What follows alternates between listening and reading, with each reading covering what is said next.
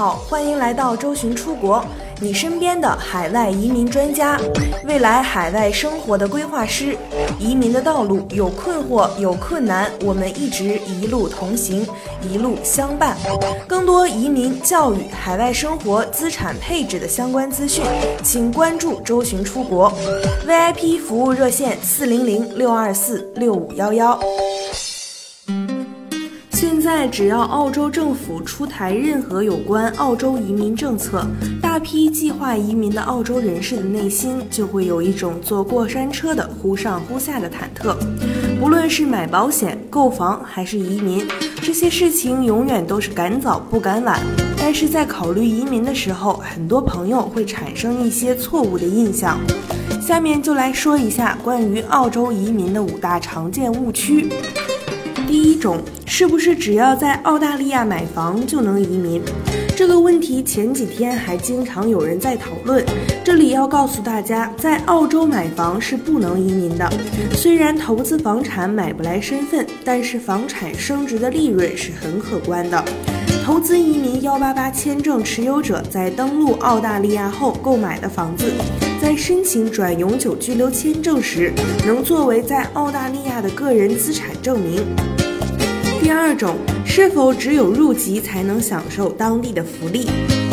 获得澳大利亚永久居留签证后，即可成为澳大利亚的永久居民。除了选举权和被选举权以外，可享有澳大利亚公民所享受的所有福利待遇，包括全民免费医疗、十二年免费义务制教育、养老金等。第三种，申请者需要面试。如果符合澳大利亚移民条件，并且已经准备好全套的资料，那么商业移民免面试率较高，达到百分之八十以上。技术移民及澳洲雇主担保移民则一般不需要面试。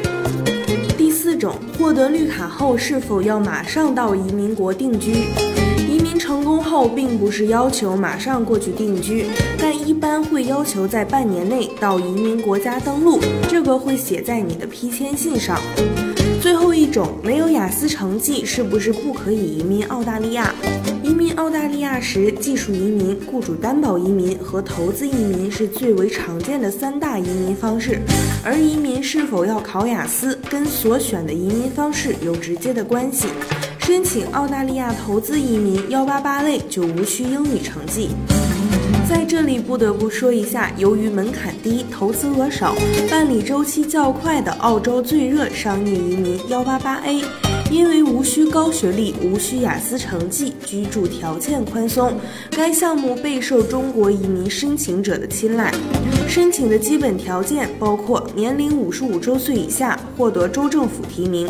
过去四个财年中，至少两个财年营业额达到五十万澳币以上，且拥有百分之三十以上的股份，个人及家庭净资产达到至少八十万澳币以上，EUI 打分六十五分或以上。根据申请人实际打分情况，对于营业额和资产等要求会有所不同。想详细了解自己是否可以申请澳洲移民，可以添加微信客服幺三九幺六二九五九五四。想时刻关注澳洲更多移民资讯，请关注官方微信公众号“周寻微撒。我们下期再见。